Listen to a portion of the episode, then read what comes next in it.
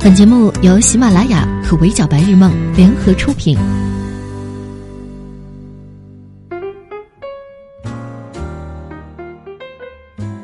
Hello，各位小耳朵们，你们好，欢迎收听今天的 Madam 神侃娱乐圈，我是 Madam 莫咪。昨天在薛之谦、李雨桐、李小璐、贾乃亮、贾乃亮姐姐一堆理不清扯不断的爆料回应当中，有一个热搜始终屹立不倒，占据前三，那就是陈羽凡疑似吸毒。就在吃瓜群众们等待实锤的时候，陈羽凡所属经纪公司巨匠娱乐发表声明，说陈羽凡先生一直在专注音乐创作，不要听信谣言。随后，陈羽凡本人也发了微博，想要力证自己真的没事儿。看到这里，大多数的网友还是安下了心。但是万万没想到的是，微博平安石景山光速打脸，发布消息称，据群众举报，抓获两名涉毒违法人员，还公布了涉毒人员的信息。平安北京也赶紧转发支持，配文也让人浮想联翩。于是网友们迅速 get 到了重点：陈某，四十三岁，歌手。最美，哇，这不就是陈羽凡吗？Madam 在反观前面，原来这一切啊早有蛛丝马迹。比如二十七号羽泉演唱会的承办方就发了声明，表示因为艺人个人的原因，演唱会因故取消。虽然针对这件事有打脸的调侃，有针对吸毒的愤怒。但是麦德姆还是从众多的声音当中看到了颇有正式的针对白百合的讨伐，说要不是白百合，陈羽凡能吸毒吗？白百合毁了陈羽凡。白百合当初和小鲜肉在泰国一指禅的事情是闹得挺大的，但是人家夫妻双方不是出来回应说两个人在二零一五年底就已经协议离婚了吗？而且今天被抓到的和陈羽凡一起吸毒的何某某，也被曝与他早已经同居多年。羽凡因为白百合旧情难忘，伤心失落的可能性真的不大。哪怕真有一点什么伤心事儿，陈羽凡也是一个成年人了。就像他的兄弟海泉说的那样，不应该用吸毒这样极端的方式去麻痹和沉沦。退一万步来讲，就算白百合真的是婚内出轨，陈羽凡有很多的苦衷。那也只能说白百合感情的事儿处理不当，跟他吸不吸毒有毛线关系啊？按照这些网友的逻辑，是不是白百合接下来的人生要为陈羽凡所有的不幸来负责任了呢？我知道一定有很多人替陈羽凡惋惜，所以想要帮他找找借口来推脱开脱，但是任何事情都不是吸毒的借口，大家对明星吸毒必须零容忍。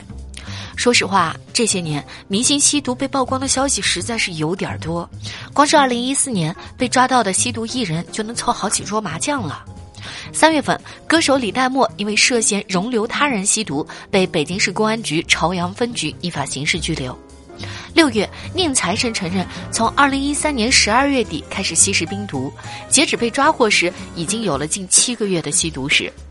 七月，张国立之子张默因为吸毒被北京警方查获，这是继家暴女友之后闹出的第二件丑闻。爱惜羽毛如张国立也想不到，人生当中栽的最大的跟头竟然是儿子。八月，柯震东、房祖名因为吸食毒品被行政拘留。房祖名称自己已经有八年的吸毒史，第一次吸毒是在荷兰，而柯震东也有两年的吸毒史。就此之后，两人事业一落千丈。柯震东之前有多火，吸毒被抓之后就有多落魄。除此之外，二零一四年因为吸毒被抓的还有张元、张耀扬、何胜东、高虎、尹相杰，其中尹相杰在二零一五年再度因吸毒被抓。近两年，明星吸毒被抓的事件似乎少了不少，影响比较大的就是二零一六年宋冬野因为吸毒被捕，和今年三月份王学兵因为吸毒被捕。但是，纵观整个娱乐圈，这些年涉毒的艺人名单依然是让人触目惊心的。这些明星当然是有着大批的拥护者的，他们会问：明星也是人，为什么对他们就如此的苛刻呢？哪怕他们知错就改，也换不来一个重新出道的机会吗？是的，不能，因为他们身上的公信力丧失了。明星具有比普通人更多的关注度。他们的一言一行影响着万千少男少女，也正是因为如此，他们犯错，整个社会要花更大的代价去补救这一种公信力的损失。就拿粉丝众多而且始终有人为其洗白的柯震东来说吧，当年柯震东有多火，我相信大家都有印象，有颜值，有演技，有流量，有作品。那个时候的他几乎是两岸三地最被看好的小生之一。在他被爆出吸毒之后，原定由他出演的电影《捉妖记》紧急换了井柏然当男主。这部电影在当年拿下了中国票房的冠军，让井柏然直接冲入了一线。遗憾吗？遗憾，但是没办法，是柯震东自己亲手毁了他原本光明的人生啊！明星的影响力大到什么地步呢？从柯震东吸毒之后，粉丝的洗白就能够看出来。不仅有粉丝帮他道歉，求取公众的原谅，甚至有很多粉丝在面对不应该付出这样的声音时跳脚大骂：“吸毒是杀了你爹还是杀了你妈咋地呀？哪个人不都是会犯错的吗？”来，让我们看一看吸毒是不是会杀人。仅二零一六年，我国就有三百六十二名缉毒警察牺牲，平均每天都有一位英雄因为缉毒而丧命。这些牺牲的英雄，因为工作的保密性，很多一直到去世都不能够在媒体上公开他们的容貌，他们是真正的无名英雄啊！如果你觉得这些例子离我们的生活都有一些遥远，那我们就拿娱乐圈来说。二零一六年六月十六日。快男集结发微博默哀他的堂弟，一名被贩毒歹徒夺走生命的警察。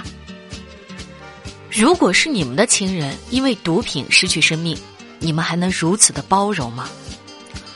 或许有人可以原谅这些吸毒的明星，却没有人可以给这些缉毒警察第二次生命。